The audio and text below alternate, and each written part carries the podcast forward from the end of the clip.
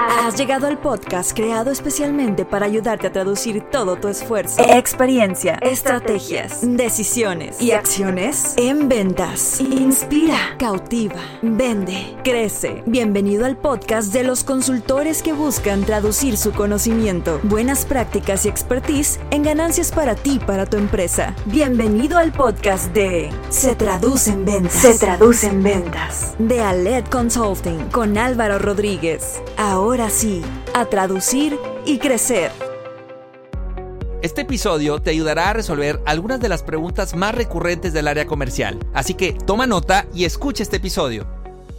Para tiempos difíciles, soluciones funcionales. Potencializa tus ventas y consolida tus procesos comerciales, implementando acciones medibles, eficaces y productivas. Todo esto con nuestra consultoría y mentoría comercial en Aled Consulting. Obtén experiencia, conocimiento y acompañamiento para estructurar tu proceso comercial. Descubre todo lo que podemos hacer por ti y tu empresa. Capacitamos y entrenamos equipos comerciales y gerenciales de corporativos, pymes, startups y microempresas por medio de programas de entrenamiento, mentorías comerciales y talleres enfocados a la venta, estrategia y gestión comercial. Conoce cómo podemos ayudarte a vender más y mejor. Visita www.aledconsulting.com y encuéntranos en Facebook, Instagram y LinkedIn como Aled Consulting. Aled Consulting. Inspira, cautiva, vende.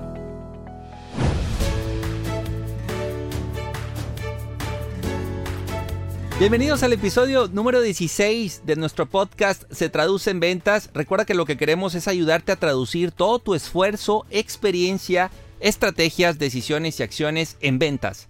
Soy Álvaro Rodríguez, consultor comercial y director de Alet Consulting. Me da mucho gusto que nos acompañes. Gracias por dedicarnos tiempo, por elegirnos, por creer nuestro podcast. Gracias por la retro que nos has dado, por las reseñas que nos has dejado en Apple Podcast. Y bueno, han sido tres meses de trabajo, más de tres meses ya. Empezamos el 7 de julio, donde a lo largo de estos meses pues hemos crecido nuestra comunidad, Hemos eh, buscado también variedad en nuestros episodios, algunos episodios de 20 minutos, otros de casi una hora, algunos con invitados, hemos hablado de LinkedIn, hemos hablado de e-commerce, de branding, hemos hablado de comunidad, de experiencias de alto valor, en otros he estado yo solo y la verdad es que lo que buscamos es también variedad en los formatos, en el formato del podcast, que no sea algo monótono, que sea algo constructivo para ti, que sea eh, divertido, que aprendas y que al final también te estemos sorprendiendo cada semana. Recordemos que este podcast va para vendedores, pero también va para emprendedores, para dueños, para gerentes comerciales y queremos a todos los que estén conectados, ligados con el era comercial, que este podcast les pueda servir. Y por eso hoy estamos estrenando un formato, un, formato ligado más con, con brindarle un espacio a nuestra audiencia, a nuestra comunidad. Estuvimos en el transcurso de esta semana eh, recolectando preguntas, preguntas a, vendedores, estuvimos también con, dueños, abrimos el foro, el espacio para que nos enviaran sus principales preguntas. Hoy cuáles son sus problemáticas, hoy qué es lo que quieren que se traduzca en ventas, con qué están batallando. Y eh, bueno, pues hicimos toda esta, todo este ejercicio, recolectamos más de 15 preguntas y seleccionamos las preguntas que, más se conectan con el concepto, con la esencia de nuestro podcast. Así que pon mucha atención porque estoy seguro que te puedes identificar con las preguntas que nos hicieron. Tú puedes estar viviendo esta problemática, también puedes tener esta inquietud. Así que vamos con la primera pregunta, vamos a escucharla y regresamos.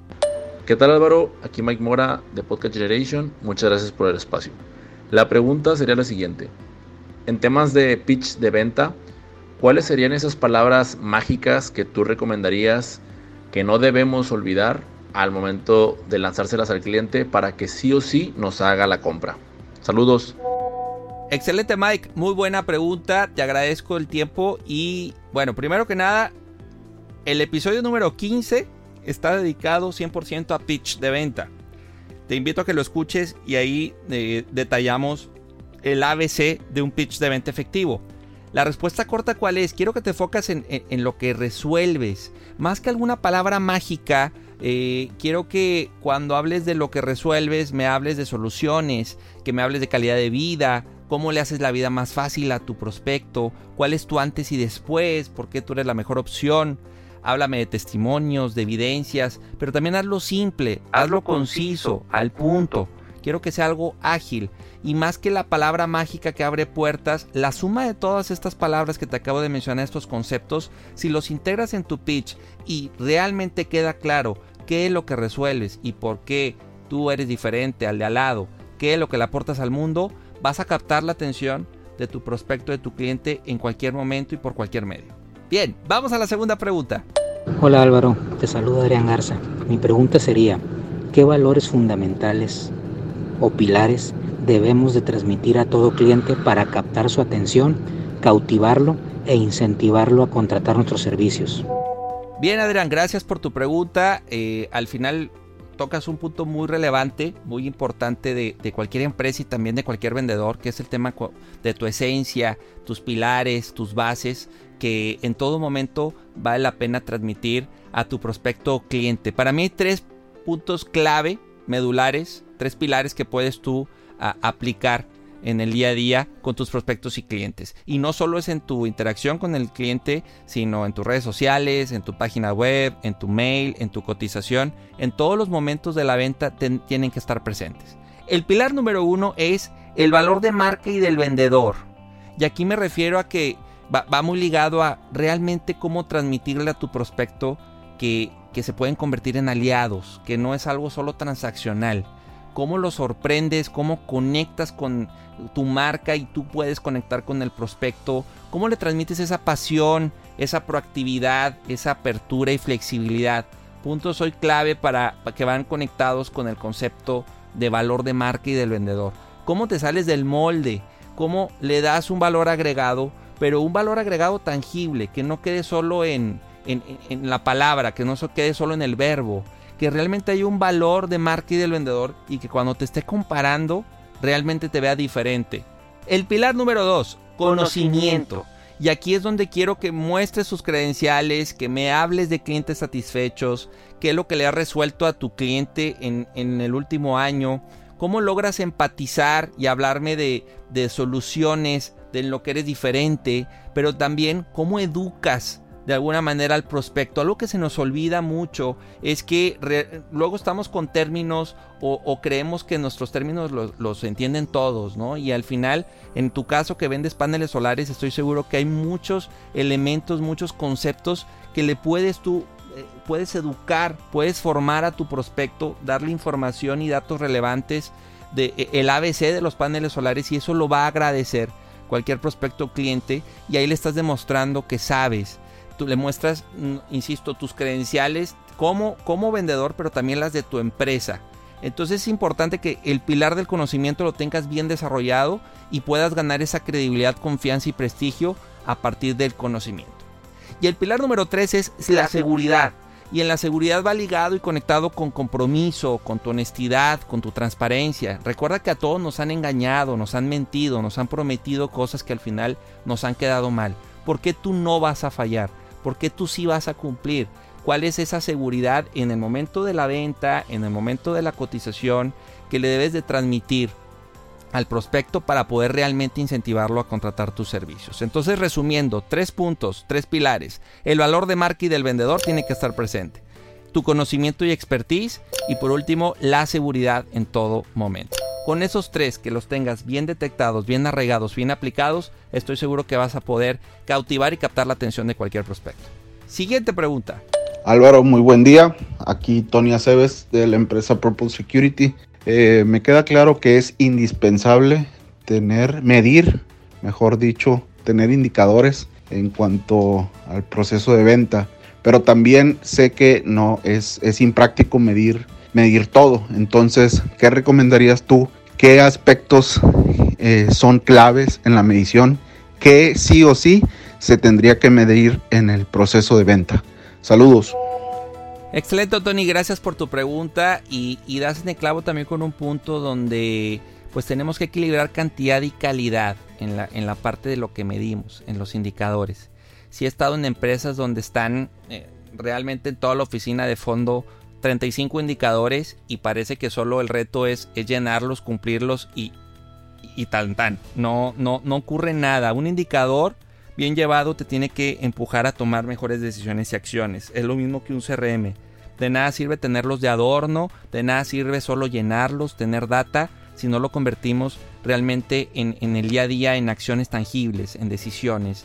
Entonces, ¿qué sí o sí se tiene que medir en el proceso de venta? Para mí estos son los indicadores que, que necesitamos tener monitoreados. Entiendo que depende también mucho el tamaño de la empresa, si vendes productos o servicios, si es venta, es B2B, venta a empresas o a, consumidor, al cliente final, el B2C. Pero para mí es importante que tengas un monitoreo, número uno, del porcentaje de conversión entre etapas. ¿Sí? ¿Qué tantas, en este caso, vamos a pensar que haces llamadas? ¿Qué tantas llamadas hoy conviertes a citas? Ahí puedes hacer la división entre el número de llamadas y el número de citas convertidas y ya te puede empezar a dar un porcentaje de conversión. De cada 100 llamadas consigo 10 citas, entonces tengo un porcentaje de conversión del 10%. Después nos vamos de cuántas citas que tuve las convertí en cotizaciones. Entonces tuve 10 citas, de esas 10 citas, 2 se convirtieron en cotizaciones. Entonces tuve un 20% de conversión. Y de las cotizaciones, cuántas se convirtieron en cierre. Entonces tuve dos cotizaciones y se reúne, entonces tuve un 50% de conversión. Si tienes muy claro entre etapas cuál es tu porcentaje, tú puedes ya empezar a medir y a tener claro en qué etapa te tienes que enfocar más, en cuál está, hay, un, hay una mayor área de oportunidad. Si es de llamadas a citas, pues definir qué está pasando la llamada. En las citas tengo muchas citas pero cotizo poco, pues el foco es la cita o tengo muchas cotizaciones, pocos cierres, pues hay que ver qué pasa con las cotizaciones, cuánto tiempo te estás tardando, eh, qué, es lo que está ocurriendo en esa etapa. Ese es eh, un indicador para mí muy relevante. El segundo indicador que te recomiendo es el, tiempo, de ciclo, de, venta. Que tengas muy claro a partir de que tocas la puerta hasta que haces un cierre, cuánto tiempo te lleva tu venta. ¿Cuánto es? ¿21 días? ¿30 días? ¿Es un ciclo de venta más corto? De 10 días. Eso te puede dar mucha claridad también en, la parte de las etapas, pero cuánto tiempo te tardas en vender, porque eso te ayuda mucho en la planificación, en la organización, eh, en la ejecución, en el día a día, tener muy claros tus ciclos de venta. Ligado con eso, es súper importante que tengas claro la venta y la rentabilidad por mes y año. Cómo vas en el año, pero también cómo va tu mes versus los objetivos planteados ahí vale la pena que estés comparando cómo van tus ventas versus el mes anterior, pero también versus el mismo mes del año anterior. Creo que eso también te puede estar dando, eh, es, un buen comparativo y, y bueno, pues versus tus objetivos, al final versus tus presupuestos, es clave que tengas muy claro cómo va tu mes y tu año. Otro indicador muy importante y que recomiendo es el que estés midiendo continuamente la efectividad por canales de prospección. Si tienes 5 o 6 canales, medir cuál fue el más efectivo en número de leads, pero también en número de cierres y en el costo ticket promedio. O sea, al final eh, vale la pena que compares si estás invirtiéndole en Facebook, a Instagram, cuál fue el más rentable. Si, si tienes eh, diferentes hoy formas de prospectar, cuál fue el más efectivo. Ese es un indicador que, que te puede ayudar también a definir mejores presupuestos. Y, y, la estructura de presupuestos para los próximos meses dependiendo de cuál es el canal que está siendo más relevante y más efectivo para ti. Sin duda también el de que estés midiendo el cumplimiento de las metas del vendedor, la facturación que está llevando, el número de cierres es importante. Eh, que tengas también eh, muy claro el costo, de adquisición de cliente. Este, este indicador luego muchos como que no, no, no lo llevan o, o le hacen el feo. Es importante que tengas claro cuánto te cuesta adquirir un cliente desde la prospección, lo que le invertiste a la prospección, el costo del vendedor, el tiempo dedicado, eh, todo el proceso y toda la ruta que viviste, cuánto te cuesta hoy adquirir un cliente. Es, ese dato es súper relevante y también que tengas claro cuánto es el ticket promedio por cliente. Si tú vendiste un millón de pesos y fueron 10 clientes, entonces el ticket promedio es de 100 mil pesos y ese dato también te puede ayudar o está conectado con el tiempo de ciclo de venta, con el porcentaje de conversión, con eh, los presupuestos que puedas destinar a marketing, a prospección. Entonces al final, eh, Tony, todos estos indicadores, la idea es de estos 7, 8 que te estoy dando, pues también determina cuál es el que más te conviene a ti, cuáles son los, los, los que inciden en, en tu operación y que te ayuden a tener, insisto, una mejor gestión. No se trata de presumir indicadores, sino de que nos guíen realmente en el día a día a cumplir nuestros objetivos. Vamos con la siguiente pregunta. Soy Jesús Núñez y soy de la empresa For Buddies.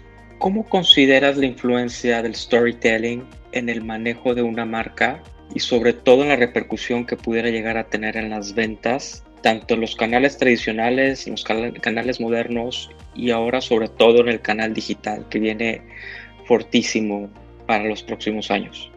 Gracias Jesús por tu pregunta y bueno, al final storytelling también es un concepto que ya, que ya lleva años y que ha tomado mucha fuerza recientemente. Estoy convencido que funciona a nivel marca, Claro que funciona que el dueño eh, use el storytelling, que lo utilice con su, con su equipo comercial, pero también con, con su audiencia, en conferencias, en las interacciones que pueda tener con sus prospectos y clientes. Definitivamente necesitamos de historias, de conexión, de vínculos. Necesitamos eh, que, el prospecto se sienta cercano, que se emocione con nosotros. Definitivo es una gran herramienta de atracción de prospectos. Sin embargo, tiene, que, venir soportada también de un proceso comercial de congruencia, que no se desinfla. qué voy con esto? De nada sirve que me cuentes una gran historia, que me emociones, levanto el teléfono, te marco y no me atiendes bien, no, no me das la información. Entonces, de alguna manera se desinfla la emoción inicial cuando no me llevas con, por un buen proceso comercial. Es un acierto el storytelling, pero es un acierto de muchos. ¿Eso te puede ayudar a captar prospectos? Sí, pero necesitas tener muy claro la ruta que va a seguir el prospecto a partir de que te toca la puerta. Y esta historia, este storytelling, este, esta emoción que me generas, tiene que estar combinado con testimonios, con casos de éxito, con, con evidencias, el que quede claro por qué hacemos lo que hacemos. Y ahí es donde el storytelling toma fuerza. Cuando viene combinado de otros puntos relevantes de atención, de servicio, definitivamente de tu propuesta de valor y, y entonces ya, ahora sí, al acumular todos estos aciertos, estoy seguro que tu prospecto se puede convertir, hay más probabilidades de que se pueda convertir en cliente. Vamos con la siguiente pregunta. Hola Álvaro, qué gusto saludarte. Mi nombre es Itziar, tengo un negocio que se llama It's Coaching y quería preguntarte sobre el embudo de ventas. Me lo recomendaron muchísimo para poder lograr la conversión de clientes pero la verdad es que no sé por dónde empezar, en dónde investigarlo, cómo se arma y cómo podría desarrollar una estrategia para lograrlo. Gracias por la pregunta, es de las más recurrentes que recibo en conferencias, en capacitaciones. De, ya de inicio el concepto embudo de ventas ya genera cierto estrés para muchos, como que es un concepto como que embudo, ya, ya lo sentimos como algo revuelto, como algo que es muy, muy largo, muy cansado. Y bueno, la, la, definición así, la de diccionario de de, un embudo de ventas, es que es una representación de las etapas por las que un potencial cliente pasa, desde el primer contacto con la empresa hasta el cierre de la venta. Es todo el recorrido que lleva tu prospecto para convertirse en cliente. Hay embudos de ventas, hay embudos de marketing, eh, tres o cuatro así como que muy conocidos. Más que explicártelos, lo que quiero es que hagas estos cuatro puntos que te van a clarificar y que al final también desarrolles un embudo de ventas propio. De repente queremos adaptar el embudo que me sale en Google o el que está haciendo tal empresa y no, no, no, no queda con lo que nosotros hacemos. Entonces es aterrizar mucho el contexto en el que estás. Yo te invito a que desarrolles, escribas ya sea que, bueno, ya sea que lo escribas o puedes empezar a hacer como dibujos, a mapear todo tu proceso comercial. ¿Cuál es la ruta que sigue tu prospecto hasta convertirlo en cliente? Escríbelo, desarrollalo, ¿sí? Ya de ahí lo, te invito a que lo separes por etapas. Puede ser, oye, bueno, esto corresponde a prospección, esto corresponde a acercamiento, esto es cuando lo perfilo, esto ocurre en la cita, esto esto ocurre cuando cotizo, esto ocurre cuando ya cierro y hay postventa. De hecho, también te invito a que escuches nuestro episodio número uno, donde hablo de las nueve etapas del proceso comercial y te puede ayudar a entender qué etapas son las que debes de ir siguiendo con tu prospecto.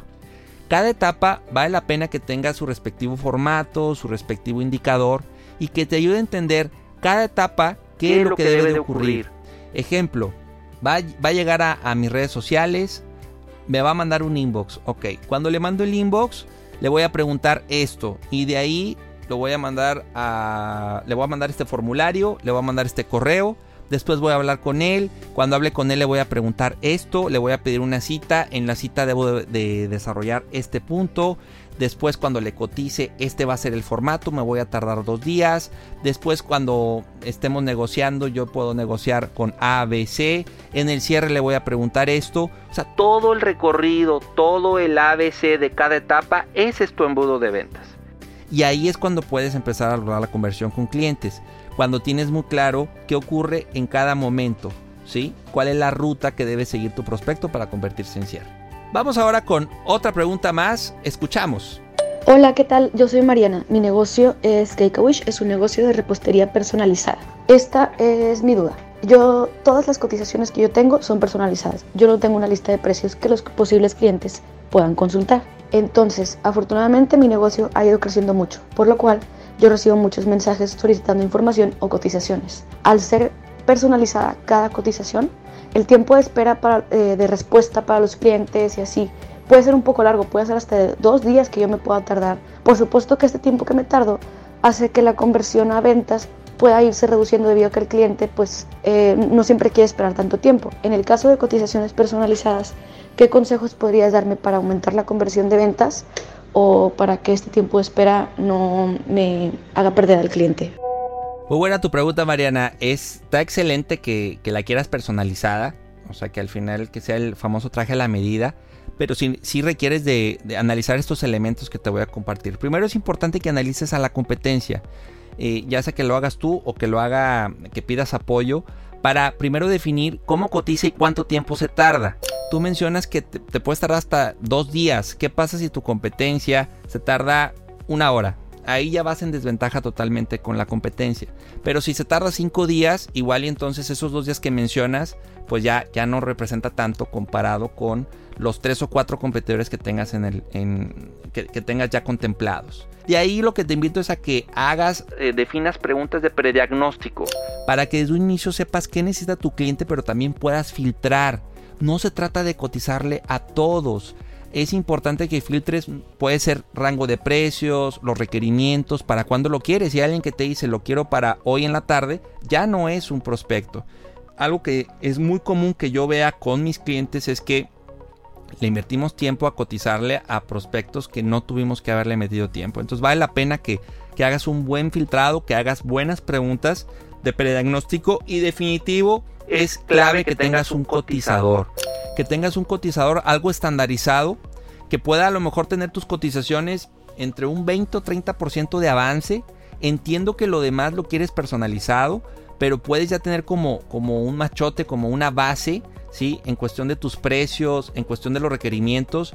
Estoy seguro también que puedes analizar el, tipo de cotización o el tipo de producto que te piden y entonces ya puedes tener algo avanzado y que el otro porcentaje ya sea realmente pues se traje a la medida del, del prospecto. Vale la pena que puedas tener algún sistema, algún proceso, alguna herramienta, algún Excel que te agilice el proceso de cotización. ¿sí? Y también que es clave que establezcas acuerdos con tus prospectos de tiempo y presupuesto. Entonces, si tú desde un inicio le dices, yo me tardo dos días en cotizarte, puede que haya algún prospecto que te diga, ¿sabes qué? Es mucho tiempo, yo lo necesito para hoy. Entonces, mientras tú no bajes de dos días, tienes que establecer el acuerdo y tu prospecto tiene que saber que te vas a tardar dos días en responderle. Y si él está de acuerdo, entonces ya vamos, ya vamos de gane, ¿sí? Entonces también en presupuesto, nuestros presupuestos, nuestro rango es de tal y tal. ¿Estás de acuerdo? Sí, perfecto, avanzamos. Si estableces esos filtros, estableces ese cotizador y esas preguntas clave al momento de interactuar con tu prospecto, estoy seguro que las cotizaciones, sin perder la personalización, sin perder el traje a la medida, van a ser más efectivas para ti. Vamos con la siguiente pregunta. Muy buenos días, qué gusto saludarte. En estos, en estos días que están transcurriendo y en estas épocas que estamos viviendo, ¿cuál es la principal habilidad que debe de cosechar el gerente de ventas? Definitivo, Rogelio, hoy el gerente de ventas necesita entender a su equipo al 100%, pero hay un punto clave aquí que puede cambiar totalmente tu perspectiva como gerente, es que entiendas que tu equipo, tus colaboradores, tus vendedores son tus principales clientes. Tienes que entender sus dolores, sus requerimientos, sus miedos, sus fortalezas, sus áreas de oportunidad. Así como hoy entiendes al cliente externo, entiende hoy a tu vendedor. Necesitas una radiografía de cada integrante de tu equipo que te permita sobre eso poder empatizar con ellos, conectar, solucionar y realmente escuchar lo que les duele, lo que necesitan de ti. Para mí esa es la clave que necesitas hoy entender y aprender para ser ese gerente de ventas que, tu equipo necesita y quiere. Vamos con la siguiente pregunta, la pregunta número 8. Hola, mi nombre es Ana Ceci y me gustaría saber cómo promover nuestra marca cuando lo general casi la mitad de los consumidores consideran que la publicidad es molesta o incómoda, donde para los usuarios de las redes sociales el botón de omitir es, más, es el más usado. Muchas gracias. Excelente, Ana Ceci, gracias por la pregunta. Mira, lo de la publicidad molesta o incómoda es de años. Eso no es nuevo, no es a partir de redes sociales. El tema de que hoy nos, nos pongan un anuncio, eh, no nos gusta que nos vendan. Esa es una realidad. Hay N estudios que, corroboran esa parte, pero sí nos gusta comprar. ¿no? Entonces, aquí el reto que tenemos es cómo salirnos de lo genérico, cómo otorgar valor, soluciones, contenido, que provoque una emoción, una reacción, una necesidad si es por mail, pues necesitas hacerte una master en mail. Si es este por decides hacerlo por blog, necesitas hacerla mejor en blogs. En LinkedIn, pues hazte una master en LinkedIn. En webinars, pues hazte una pro de los webinars y haz 15 webinars en dos meses. En Facebook, Facebook Ads, en Google Ads. O sea, al final, el, canal, la, la forma, el medio que decidas, necesitas obsesionarte realmente por ese canal y aprender lo más posible eh, prueba y error, ejecución. Cuando llegue un prospecto, pregúntale qué le gustó de ti, qué le llamó la atención. Cuando cierres, cuando hagas una venta, hazle una encuesta y pregúntale qué es, por qué te compró a ti y no a los otros 30 que hacen lo mismo que tú. Y algo importante también que he visto, Ana Ceci, es que un error muy común en el tema de ya la inversión en publicidad es que le quieren vender a todo mundo. Y, recuerda, hay una frase muy, muy conocida que dice, si, si persigues a muchos conejos, no vas a atrapar a ninguno. Entonces, recuerda, hazte, hazte dueña de un micro nicho, ¿sí? Y ya de ahí empieza a expandirte, pero necesitas entender primero, eh, antes de llegar a mil clientes, necesitas llegar a 5 y luego a 10 y luego a 30 y luego a 100. Entonces, ¿cuál es ese micro nicho? ¿Cuál es el... Eh, a quién quieres abordar? ¿A quién, ¿A quién le quieres invertir tiempo, energía, recursos? Para ya de ahí empezar a crecer. Ojo con la agencia de marketing, ojo con presupuestos en redes. Define muy bien en qué se va a invertir cada peso y va combinado con diseño, con imagen, con concepto, con toda una estrategia de marketing que, que, vale la pena también vivir. Entiendo que todos queremos resultados mañana, pero esto no es de un día a otro. Vamos con la última pregunta de este episodio. Hola Álvaro, mi nombre es Leo Miranda tengo un e-commerce. ¿Qué estrategia me recomiendas, además de la pauta publicitaria en las redes sociales, para generar más tráfico en mi página web? Bien, Leo, gracias por la pregunta. Hoy que estamos viendo también el tema del de, el crecimiento en e-commerce, eh, creo que, bueno, la pauta no la sueltes, o sea, definitivo, no, o sea, eso sí o sí tiene que estar un presupuesto eh, mensual destinado a generar tráfico ya sea por redes sociales o por Google, definitivo que, es algo que hay que mantener. Ahí está el reto. Entiendo que luego el tema presupuesto se puede complicar, pero lo que hoy predomina es lo, lo pagado versus lo orgánico. Ahora, ya que nos vamos al orgánico, es muy similar a lo que le comentaba a Ana Ceci. O sea, al final te tienes que hacer un pro en redacción, en diseño, en tecnología.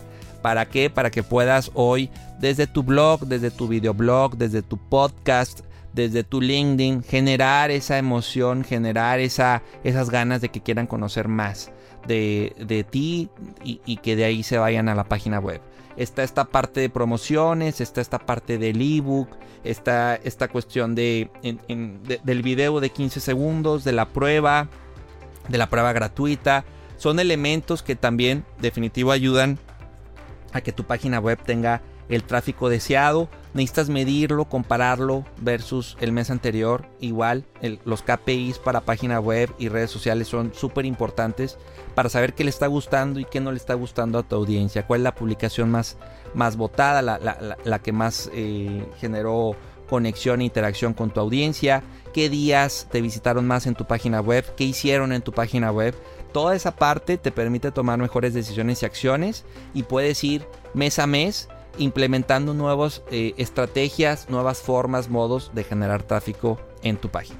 Y con esto cerramos nuestra sesión de preguntas y respuestas. Créanme que ha sido un, un, excelente ejercicio. Agradezco a los que se tomaron el tiempo de hacerme la pregunta. Espero que les funcione, que les sirva y también, y también a los que dedicaron tiempo a escuchar este episodio. Eh, estoy seguro que te, que te, identificaste con mínimo una pregunta y es parte del servicio que, que damos en Alet Consulting, la consultoría. Apoyamos a las empresas a que vendan más y mejor y parte de lo que buscamos con el podcast es generar ese valor, conocimiento y seguridad que le comentaba Adrián en su pregunta.